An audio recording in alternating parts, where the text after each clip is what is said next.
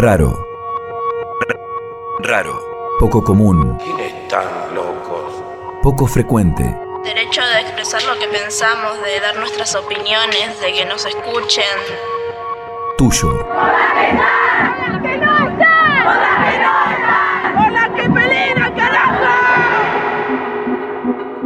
Raros. Tuyo. Lo nuevo puede ser raro. Lo desconocido. Los sueños. Yo que nací con mi idea, Crecer. yo que nací sin poder, Nacer. yo que luché por la libertad, pero nunca la pude tener. Libertad. El mundo fue y será una porquería, ya lo Un cambalache. 500 Desde que el mundo es mundo. Y en el 2000 también. Siempre ha habido chorros, maquiavelos y estafados.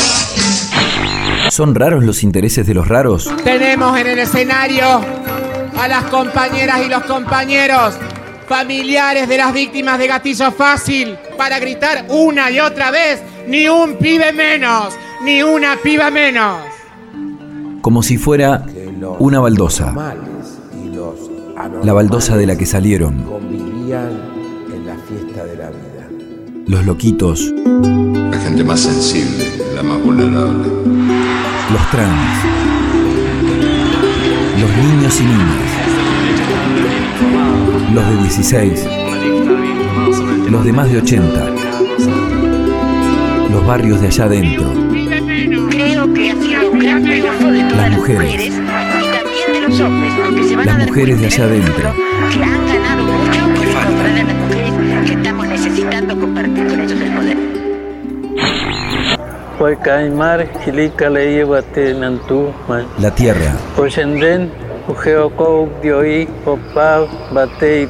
Retan, Guita, Los antiguos dueños de la tierra.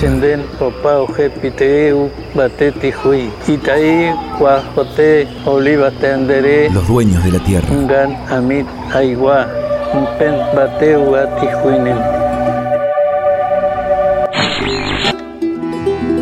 La educación. La sexualidad. La educación y la sexualidad. El placer. El derecho al tiempo. El derecho al cuerpo. Que sigue faltando. La baldosa. Que dejará de ser cuadrada. Que seguirá brotando. Como un manantial. Me gustaban las canciones de amor, Esos raros derechos nuevos. Nos gustan las canciones de amor. Bienvenidos a un nuevo programa de esos raros, raros derechos nuevos. Raro. Hoy nos vamos a dedicar a uno más raro todavía. A un peinado, diríamos, sin shampoo, sino más bien con detergente. ¿Es raro querer vivir mejor? El peinado de hoy es... Ciencia, Made in Argentina. ¡Qué pelazo! Nuestro programa de hoy está dedicado exactamente a la ciencia. ¿Y qué decir de la ciencia desde un programa hecho por la universidad, no? Los de vivir. Sin dudas, el problema de siempre es cómo decir cuánto, pero cuánto importa la ciencia a la vida de todos y todas nosotros. Derecho a la libertad. Estemos o no estudiando, estemos investigando o no, o haciendo experimentos, nos importan tanto seres humanos. Pero se supone que a eso nos dedicaremos hoy, así que no vamos a, como se dice ahora muy frecuentemente, a spoilear el programa. Que sería, en la jerga eh, millennial, justamente adelantar el final, no dilatarlo. Así que, bueno, vamos a, a contarles a quienes nos enganchan por primera vez que este es un ciclo de, de programas de Aruna, de la Asociación de Radios Universitarias Nacionales de Argentina, que lo hacemos desde la Universidad Nacional de Entre Ríos y nos ocupamos de revisar la agenda de derechos que hemos logrado, podríamos decir, construir, armar, edificar colectivamente durante estos años, muchas veces en luchas que vienen desde la recuperación democrática y, bueno, claro, incluso a veces desde antes y mucho antes de la dictadura, Raro. incluso desde que somos un país. Un colectivo pintado de celeste y blanco que se llama Argentina. Bueno, hoy estaremos dando vueltas, eh, orbitando, podríamos decir, la agenda de las políticas científicas en el país. Pero más que nada nos abocaremos a pensar cuánto tiene que ver la comunicación de la ciencia con su popularización. Con que sea realmente de todos y de todas. Que la investigación, que la ciencia, que la universidad estén en la calle. Empezamos entonces, si les parece, como siempre, metiéndonos en la cápsula del tiempo. Esos raros derechos nuevos. Somos la historia de nuestros peinados.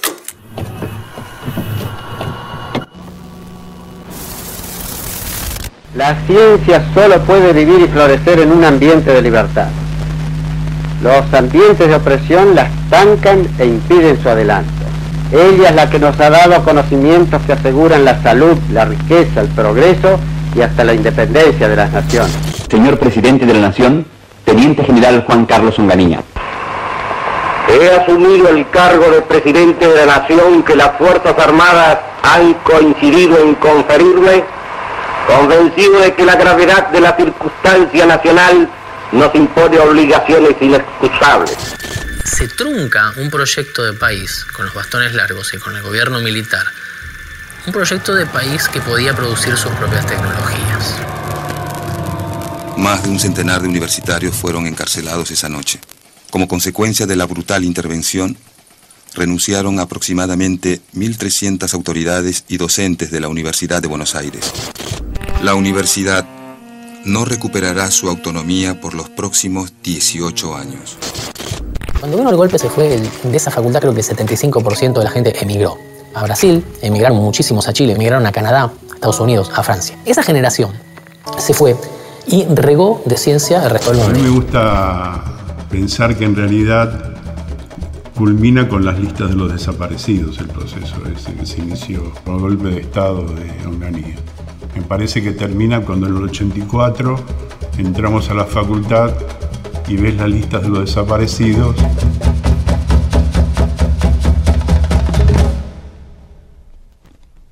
Culmina ahí. Cuando viene el juicio a la Junta, viene un antropólogo muy importante, Clyde Snow, a trabajar sobre restos óseos en Avellaneda, en el cementerio de Avellaneda. Hacen las primeras exhumaciones y ahí se aproxima Mary Claire King, que era una genetista norteamericana, y ahí se decide que en el servicio de inmunología del Hospital Durán se hiciesen los análisis para determinar el perfil genético de la persona. Así nació el llamado índice de abuelidad, que permite probar con certeza el vínculo biológico entre distintas personas a partir de una muestra de ADN. Al mismo tiempo, las abuelas armaron el mapa genealógico y vincular de los niños secuestrados, recolectando el material genético de las familias que los buscaban en todo el país.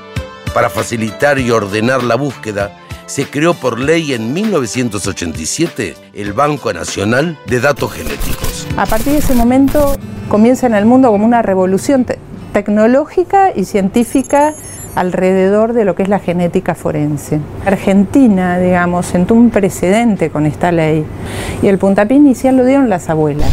Calculen que los porcentajes que aplicamos a la ciencia y la tecnología en los países en vía de desarrollo, entre ellos nuestro país, estamos alrededor del 0,4% cuando tendríamos que estar encima del 1% del Producto Bruto.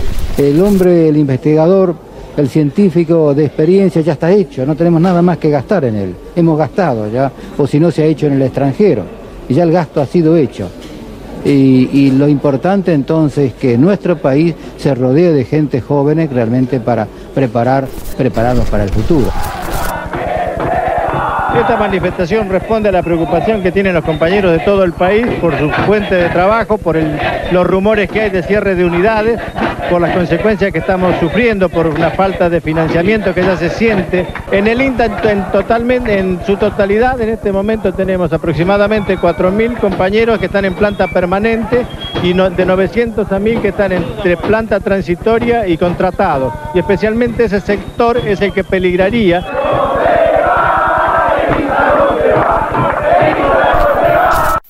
fines de los años 90 y en el contexto de la crisis de 2001 se cerraban laboratorios. Miles de científicos formados en nuestro país siguieron sus carreras en Europa o Estados Unidos, donde encontraban oportunidades que el sistema científico local no les brindaba. Y hacia el año 2001 estaba egresando como computador científico, licenciado en Ciencias de la Computación de la Facultad de Ciencias Exactas y Naturales. No era una posibilidad eh, desarrollarme como investigador científico en ese momento en la Argentina, todos bien sabemos lo que era la situación del CONICET y de la investigación realmente estaba muy mal. El programa Raíces es un programa que depende del Ministerio de Ciencia, Tecnología e Innovación Productiva. Es un programa que se inició ya hace algunos años con diferentes objetivos. Uno de los principales es, y el más conocido, es la repatriación de científicos. Ya hoy en día se llevan repatriados 786 eh, científicos desde que comenzó el programa. El objetivo principal, si uno lo quiere pensar, es revertir lo que se llama la fuga de cerebros. Se ampliaron programas, se sancionaron leyes que hicieron que para nosotros sí efectivamente sea una posibilidad, en particular para mí, de volver y hacer ciencia en la Argentina. Queremos que inventes el mejor satélite del mundo y le pongas el nombre que vos quieras. Hacete científico. Vení a Tecnópolis. 2, 1, top. Allumage Vulcain. Allumage Vulcain.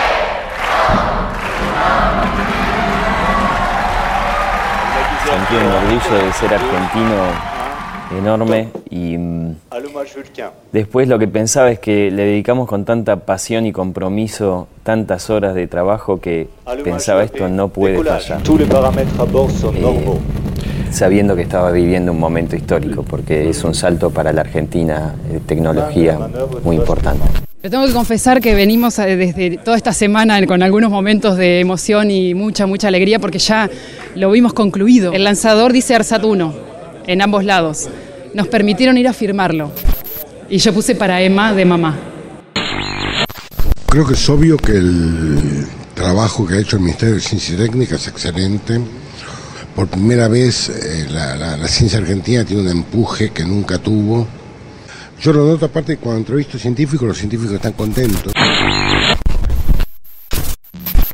Yo decía recién se han naturalizado un montón de cosas que no son naturales en nuestro país. Hoy es natural para mí que mis estudiantes tengan trabajo, los estudiantes de física, de computación, de matemática, de todas las ciencias duras y las ingenierías tienen trabajo en su país, cosa que hace 15 años o más atrás no sucedía. Yo fui testigo de eh, generaciones enteras de graduados de física que emigraban y eso era lo natural. Eh, No es natural que ingresen tantos científicos como entran al CONICET, eh, no es natural que los científicos trabajen en la industria petrolera, en IPF, eh, que hagan satélites, que trabajen en la industria nuclear. Eso se ha naturalizado, es muy bueno, pero hay que defenderlo. Lo que estamos reclamando es el ingreso de todos los trabajadores que pasaron un concurso para ingresar a la carrera de investigador científico y de personal de apoyo, a los que el organismo les está negando el ingreso básicamente por falta de presupuesto. Esos raros derechos nuevos. Nos gustan las canciones de amor. Y como ha sido largo el recorrido, dejamos para el próximo bloque el repaso más minucioso y nos vamos a la música, que siempre es como un tecito de boldo para hacer la digestión, ¿no? Esos raros derechos nuevos. Nos gustan las canciones de amor.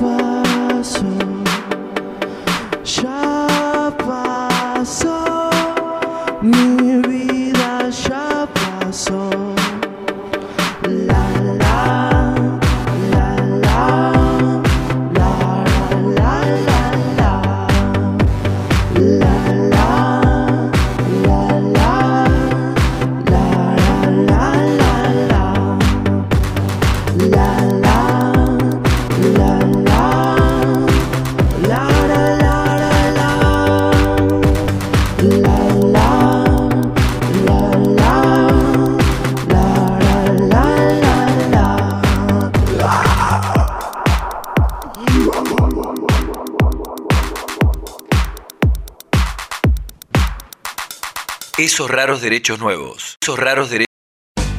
Los de todos. Esos raros derechos nuevos. Raro. Nos gustan las canciones de amor. Raro. En nuestro programa de hoy estamos hablando de la ciencia. La ciencia en general, que no distingue sociales de duras, o en realidad nos ocuparemos de, de discutir eso hoy, ¿no? En este ¿Es programa. raro querer vivir mejor? Pero digamos que aunque insistamos en distinguir, siempre la ciencia tiene que ver con lo mismo, siendo muy insolentes en la afirmación, eh, pero bueno, ahí va. Uno, que siempre se justifica por el saber, por el deseo infinito de saber que tenemos los humanos, y dos, porque al mismo tiempo la ciencia nos ayuda a solucionar muchos de nuestros problemas, ¿no? Los de vivir. La ciencia en Argentina nos ha ayudado en un montón de cosas. Hay una que nos emociona especialmente, que escuchábamos hoy en la cápsula, en el bloque anterior, que es, por ejemplo, que las abuelas puedan encontrar a sus nietos y nietas apropiados durante la dictadura después de 40 años. ¿No genial? Nunca nos encargamos de pensar que lo que se estudia, lo que la ciencia puede alcanzar a, a comprender, también deriva en, en el abrazo de una abuela con su nieto, en la restitución de una identidad, ¿no? Y también, como escuchamos en nuestra cápsula del primer bloque, la ciencia ha sido, digamos, objeto de distintos tratamientos a lo largo de la historia en el país. Por ejemplo, para ir a una linda síntesis, durante los 90 ocurrió ese famoso hecho que protagonizó Cavallo, Domingo Felipe el Célebre, cuando mandó a lavar los platos a los científicos y científicas. Bueno, habrá quienes hayan escuchado la frase de que se vayan a lavar los platos, pero no sepan tal vez la anécdota, si cabe esa palabra. Bueno, fue precisamente el 24 de septiembre de 1994 cuando Susana Torrado, una socióloga y demógrafa, investigadora del CONICET, dio cifras sobre desocupación que anticipaban o en realidad empezaban a mostrar a las claras los resultados de la convertibilidad. Fue en un programa de radio y ahí mismo Caballo, encolerizado, llamó para decirle que por qué no se iba a lavar los platos. Estaba mandando a lavar los platos a la ciencia toda, al CONICET, que reclamaba por el ajuste, pero no hay que perder de vista que se lo estaba diciendo a una mujer científica. En realidad estaba sugiriéndole amenazadoramente que vuelva a lavar los platos, entre líneas de donde no tendría que haber salido, ¿no? Página 12 sacó el día después de estas declaraciones a Einstein en tapa lavando los platos. Bueno, hubo repercusiones así varias, incluso se movilizó la comunidad científica en Buenos Aires. Sin embargo, se podrían hacer algunas conjeturas respecto de lo que significaba en ese momento la ciencia para el grueso de la población y lo que significa ahora, ¿no? Esos raros derechos nuevos. Usted que está escuchando el programa, vos que te estás acomodando el auricular porque te molesta la oreja, Raro. ¿pensaste alguna vez si estás de acuerdo o muy de acuerdo o nada de acuerdo en que el Estado incremente el presupuesto en ciencia y tecnología? Raro. Bueno, te lo podrían haber preguntado alguna vez en la encuesta de percepción pública de la ciencia, que es un instrumento que desde 2003 elabora periódicamente el Ministerio de Ciencia, Tecnología e Innovación Productiva de la Nación, como correlato de las políticas públicas inscritas en el- aquel programa Argentina 2020 de incentivo a la ciencia y la investigación. ¿Es raro querer vivir mejor? La última encuesta fue en 2015, la cuarta, en donde se concluía que el 90% de la muestra consideraba estar de acuerdo o muy de acuerdo en que el Estado incrementara el presupuesto en ciencia, tecnología e innovación. Bueno, parece que se cae de Maduro, pero no. Porque, por ejemplo, en 2003, cuando se hizo la primera encuesta, tan solo el 21% de los encuestados declaraba estar muy de acuerdo en que el Estado Nacional incrementara la inversión en ciencia. Bueno, veníamos de, de otro momento muy particular, ¿no es cierto? Los de vivir. En cuanto a las personas que declararon estar en desacuerdo o muy en desacuerdo con el aumento de la inversión estatal en ciencia, mientras que en 2003 era el 12%, en desacuerdo, muy desacuerdo, en 2015 esa cifra descendió a 2,5%. En fin, digamos que estos datos cobran mayor relevancia hoy en el marco del achicamiento del CONICET. Raro. Se supone que esos sondeos tendían a, a querer medir la percepción de la, de la población para que esto impacte en una política, ¿no? Bueno, como sea, pueden consultar la encuesta googleando simplemente Encuesta Nacional de Percepción Pública de la Ciencia y seguir ahí chequeando datos. Nos gustan las canciones de amor. Pero como para ir al grano, en este contexto de recorte del 30% de la planta del CONICET durante 2017, los investigadores e investigadoras han tomado el Ministerio en Capital Federal, entre otras muchas medidas de fuerza en las provincias, pero además han salido a difundir sus líneas de investigación, mostrando por distintas vías lo importantes que son para el desarrollo del país. Derecho a la libertad. Entonces, difusión, divulgación, popularización de la ciencia. Nos vamos a meter con eso para pensar justamente cuán importante es a la hora de sensibilizarnos, reclamar y también defender nuestro desarrollo científico nacional. Esos raros derechos nuevos. Nos va a acompañar Karina Cortaza, que es comunicadora social graduada de la Facultad de Ciencias de la Educación de la UNER, discípula de la cátedra de Leonardo Moledo. Si no conoces a Moledo, en un rato te contamos un poco más. También Cortaza es doctora en ciencia y cultura, es investigadora, docente y se ha especializado justamente en estudiar la percepción y la comunicación pública de la ciencia. Esos raros derechos nuevos. Somos la historia de nuestros peinados. La comunicación pública de la ciencia, digamos, es una categoría que abarca muchas diferentes prácticas de comunicación.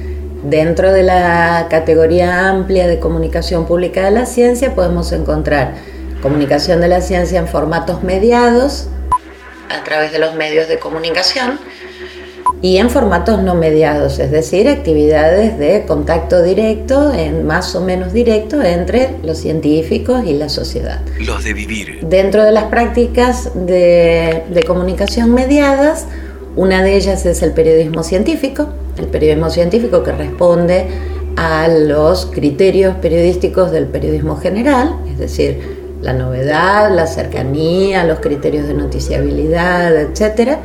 Y el género de divulgación científica que no está tan atado, digamos, a la cosa de novedad, a la idea de noticia, sino que eh, uno puede hacer divulgación de la ciencia en un formato mucho más atemporal. es decir, hoy podríamos escribir un hermoso libro de divulgación sobre Galileo Galilei, ¿sí? Y ahí se marca la diferencia con el periodismo científico.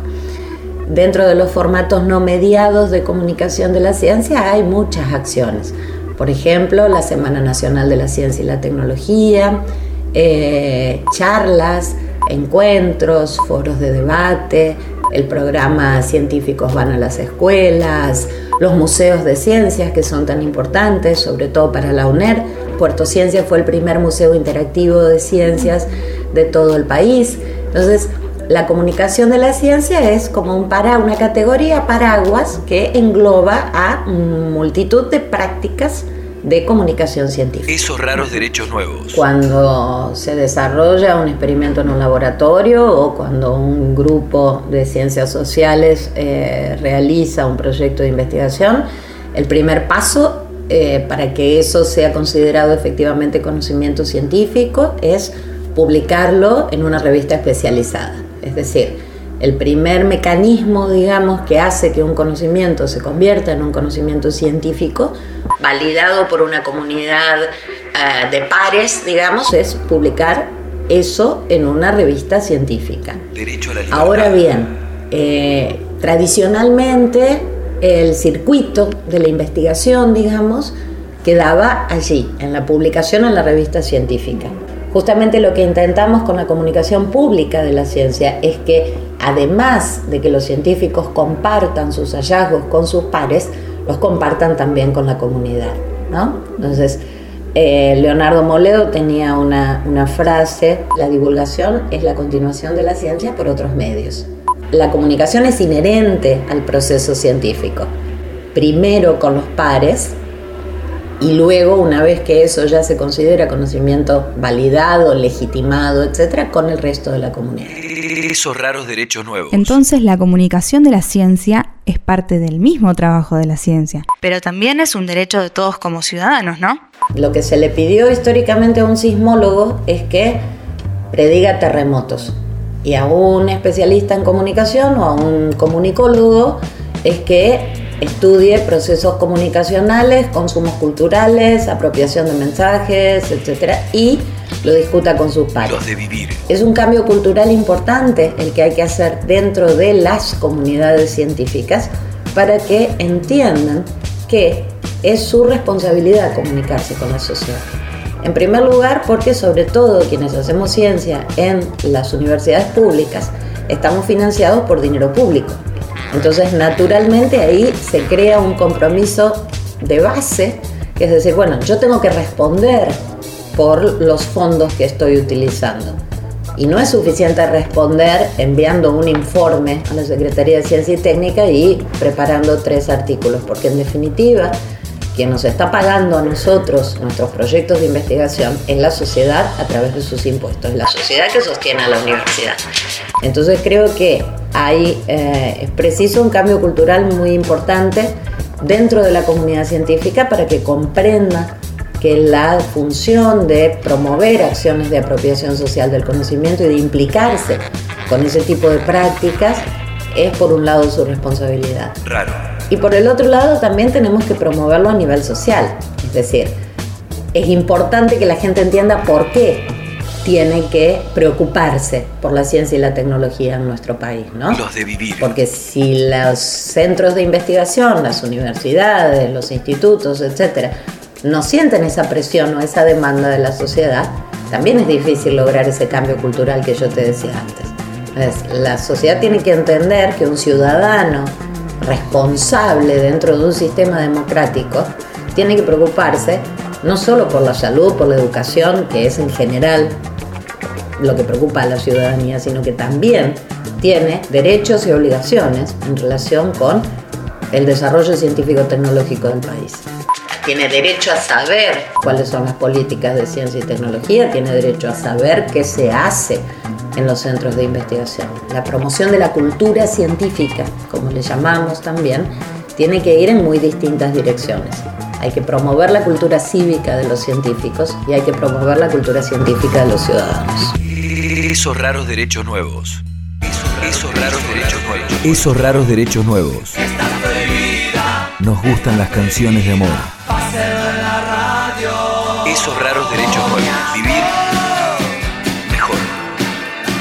Esos raros derechos nuevos. Raros, tuyo. Lo nuevo puede ser raro. Raro. Lo desconocido. Esos raros derechos nuevos. Seguimos en nuestro programa dedicado hoy a los peinados de la ciencia Made in Argentina. Así, diciéndolo bien en criollo. El derecho a la ciencia, ¿no? Y en ese derecho, la comunicación de la ciencia. Nos está acompañando la doctora Karina Cortaza, comunicadora, docente, investigadora especializada en los modos de percepción y de comunicación pública de la ciencia.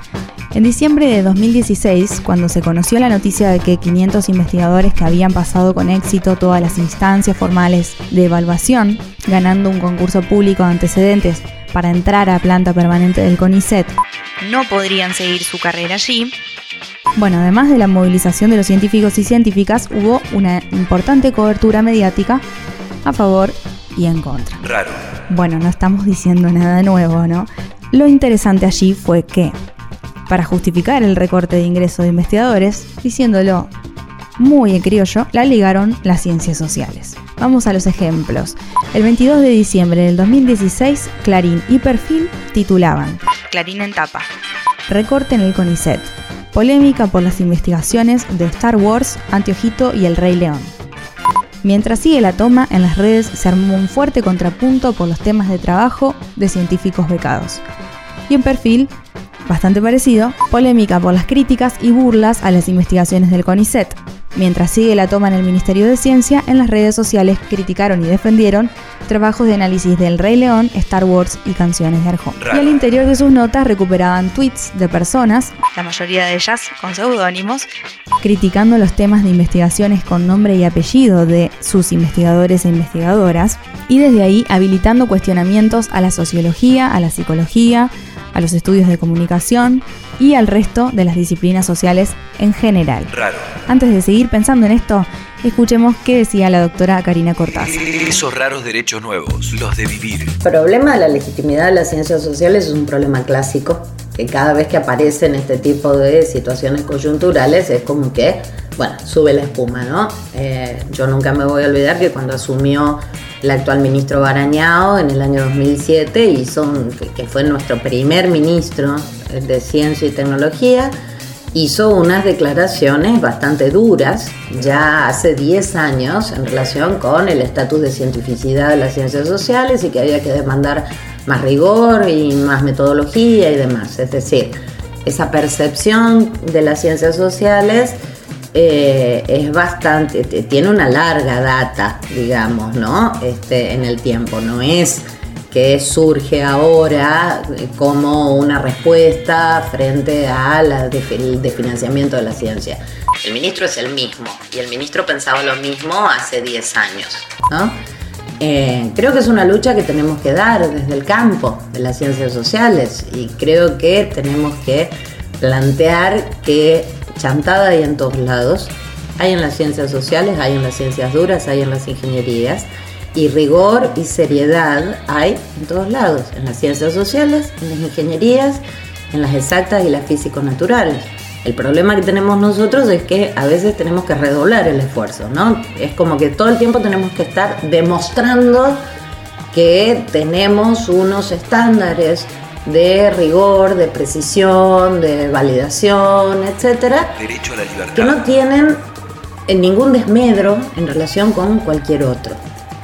Es, es, eh, es una responsabilidad nuestra demostrar a la sociedad, y bueno, y ahí aparece también la comunicación pública de la ciencia. Esos ¿no? raros derechos nuevos, los de vivir. Siempre la comunicación de la ciencia estuvo, estuvo centrada en las ciencias físico-naturales.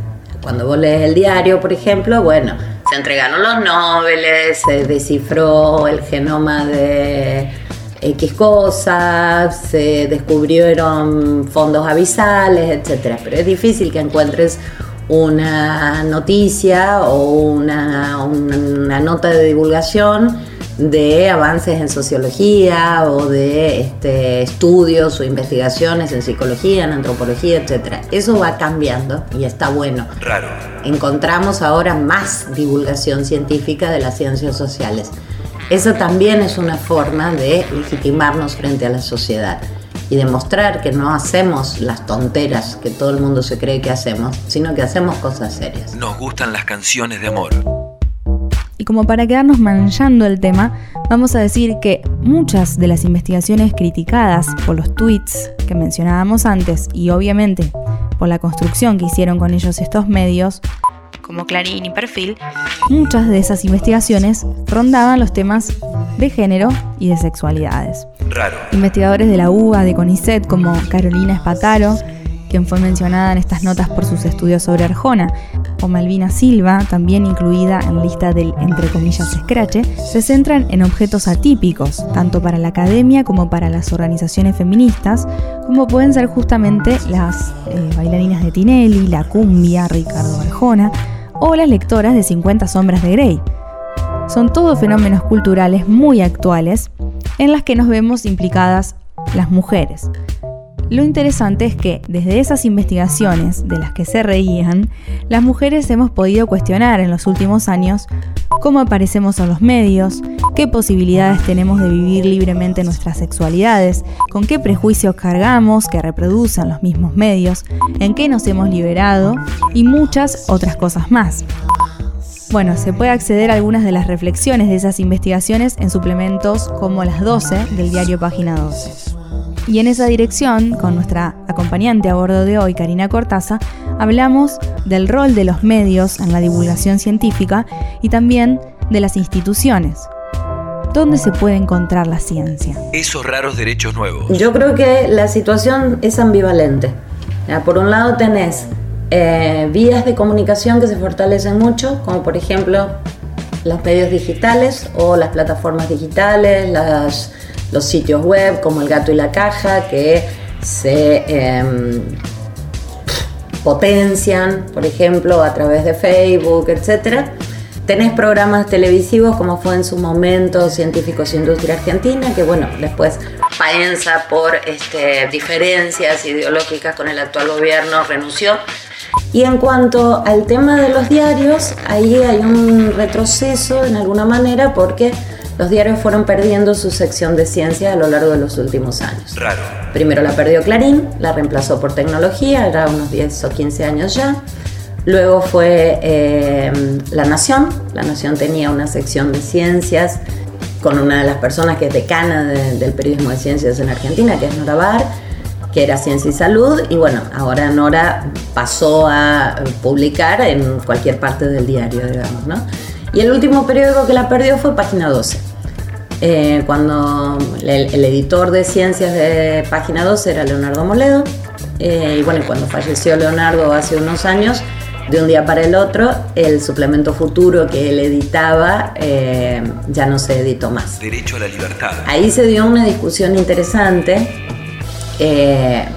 porque en realidad también lo que estamos tratando de hacer es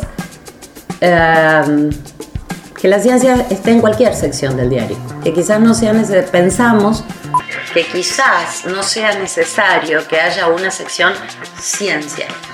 Para no ser contradictorio, porque por un lado estamos diciendo la ciencia es transversal y hay ciencia en los hechos económicos, hay ciencia en los hechos políticos, hay ciencia en los hechos en el, en el ambiente, en la educación, etc. Entonces, ¿por qué pensar que la ciencia tiene que estar compartimentalizada? Eh, creo que estamos mejorando bastante en la presencia de la ciencia en los medios. Esos raros derechos nuevos. Hay una red argentina de periodismo científico muy seria, muy consolidada, con muchos profesionales. eh, y además la gente ya está ocupando espacios fuera de los medios, que eso también es muy importante. La comunicación institucional de las ciencias. En los centros de investigación, en las facultades y las universidades. Es importante que las universidades tengan su oficina de cultura científica, su unidad de cultura científica, su oficina de comunicación de la ciencia, etc. Raro. Entonces, a nivel de medios, por un lado, la cosa mejora y sobre todo en lo que está incipientemente eh, planteándose la cuestión es a nivel de las instituciones. ¿Qué son las universidades? ¿Qué es el INTA? ¿Qué es el INTI? ¿Qué es la Comisión Nacional de Energía Atómica? ¿Qué es la Comisión Nacional de Investigación Aeroespacial? ¿Qué son los institutos de CONICET? Que ya entienden que como institución es parte de su función, digamos, no solo producir conocimiento, sino ponerlo a circular socialmente. Eh, nosotros ahora estamos eh, haciendo un proyecto de investigación que está centrado aquí en la UNER. Queremos ver qué hace nuestra universidad en relación con eso. Eh, así que bueno, vamos a ver qué, encontramos, pero sí, yo creo que también es una tendencia que eh, tiende a consolidarse cada vez más y por supuesto esto- eso está muy bueno. Esos raros derechos nuevos. Nos gustan las canciones de amor. El amor, eh, pienso que el amor, o sea, vos sabés que yo creo que el verdadero amor es el, el amor, amor pasa. Por ejemplo, yo ya fue el amor. Yo te digo, uno nunca sabe, el amor no. eh, para mí es así el tema.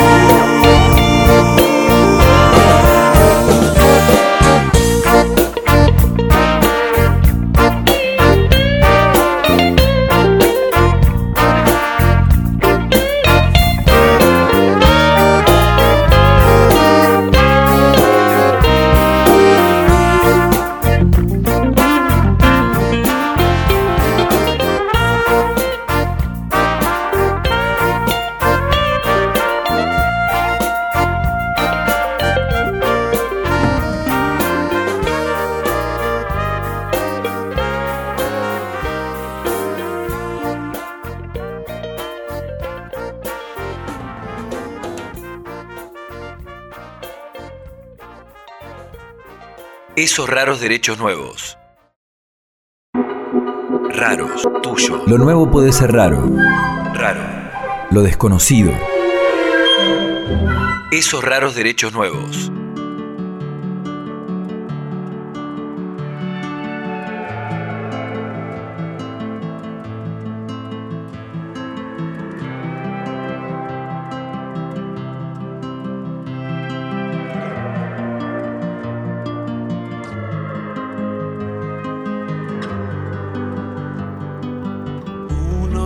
solo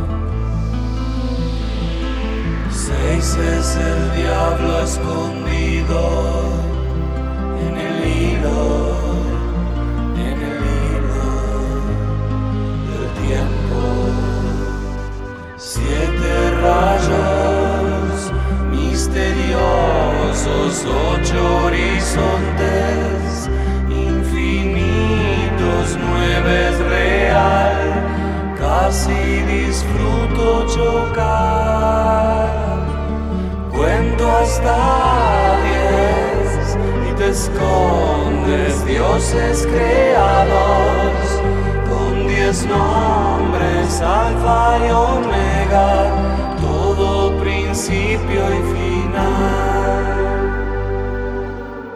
Once.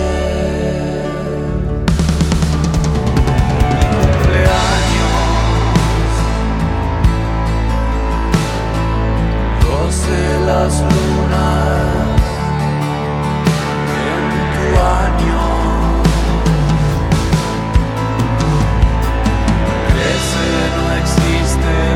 suerte.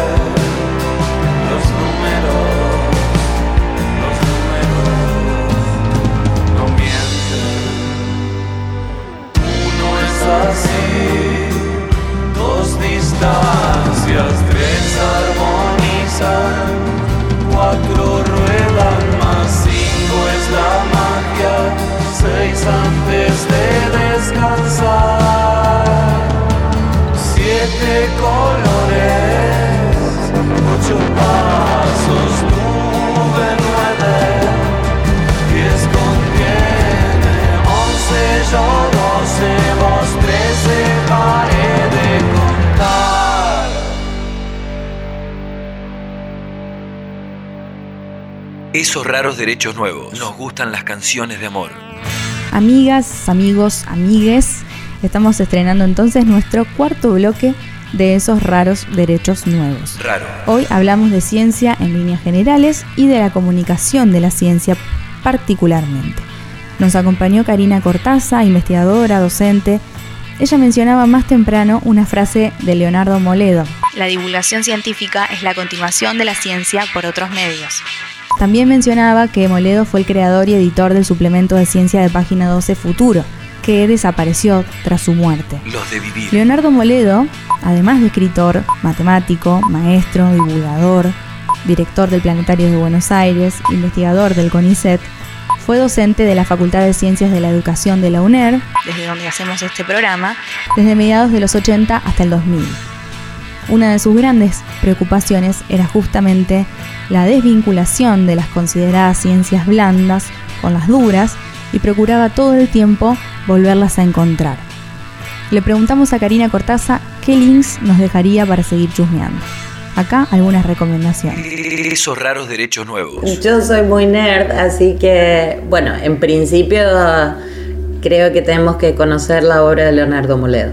No solo porque fue profesor de la facultad, sino que creo que desde mi punto de vista fue la persona que en su momento fue uno de, de los, de los principales organizadores del campo de la divulgación en Argentina y tiene libros maravillosos, eh, de las tortugas a las estrellas, dioses y demonios en el átomo, em, todo lo que es la serie de curiosidades de la Tierra, curiosidades de la ciencia, historia de las ideas científicas, todo en un lenguaje muy divulgativo y con una particularidad que tenía él de vincular todo el tiempo la ciencia, la literatura con el arte, con la industria cultural. Entonces, después están todos los libros de la, que, que, a mí me gustan mucho también, que es de la colección Ciencia que Ladra, del siglo XXI. Y hoy en día, bueno, series tenemos en cantidad.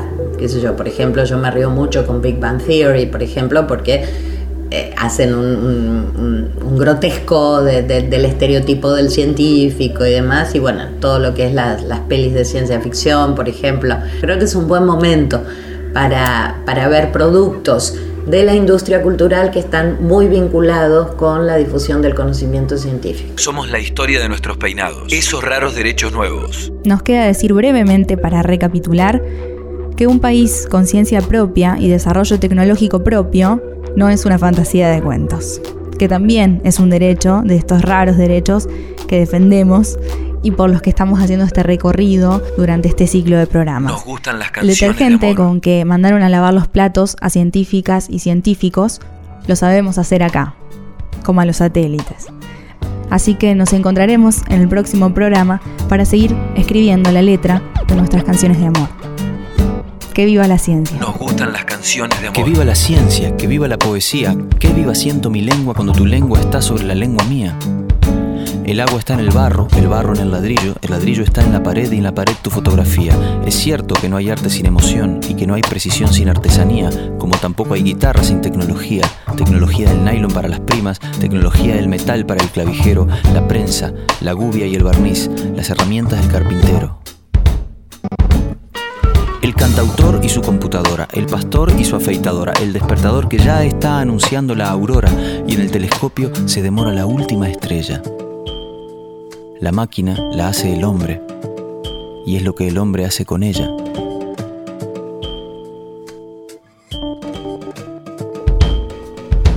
El arado, la rueda, el molino, la mesa en que apoyo el vaso de vino, las curvas de la montaña rusa, la semicorchea y hasta la semifusa, el té, los ordenadores y los espejos, los lentes para ver de cerca y de lejos, la cucha del perro, la mantequilla, la yerba, el mate y la bombilla.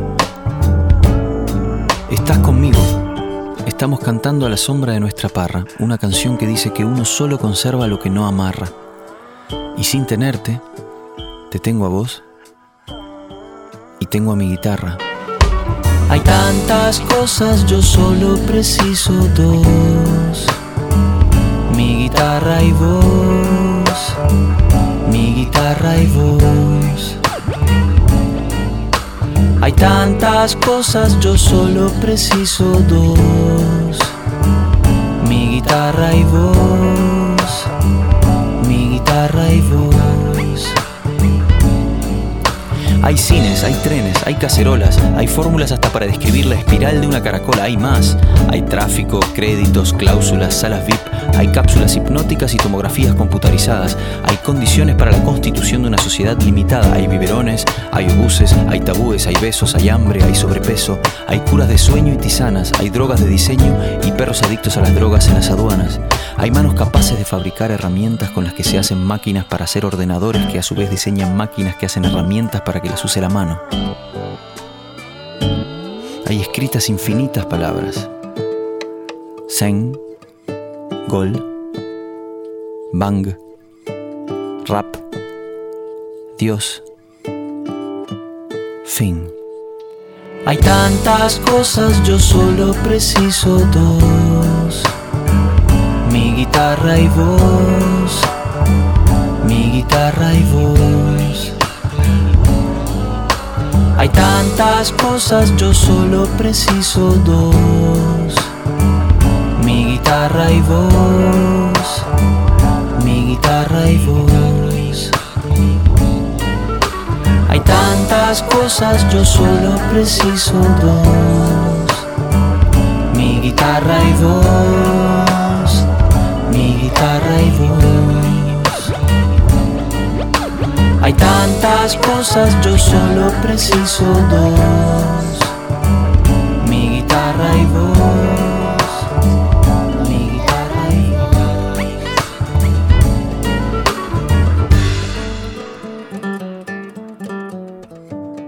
Esos raros derechos nuevos. Nos gustan las canciones de amor.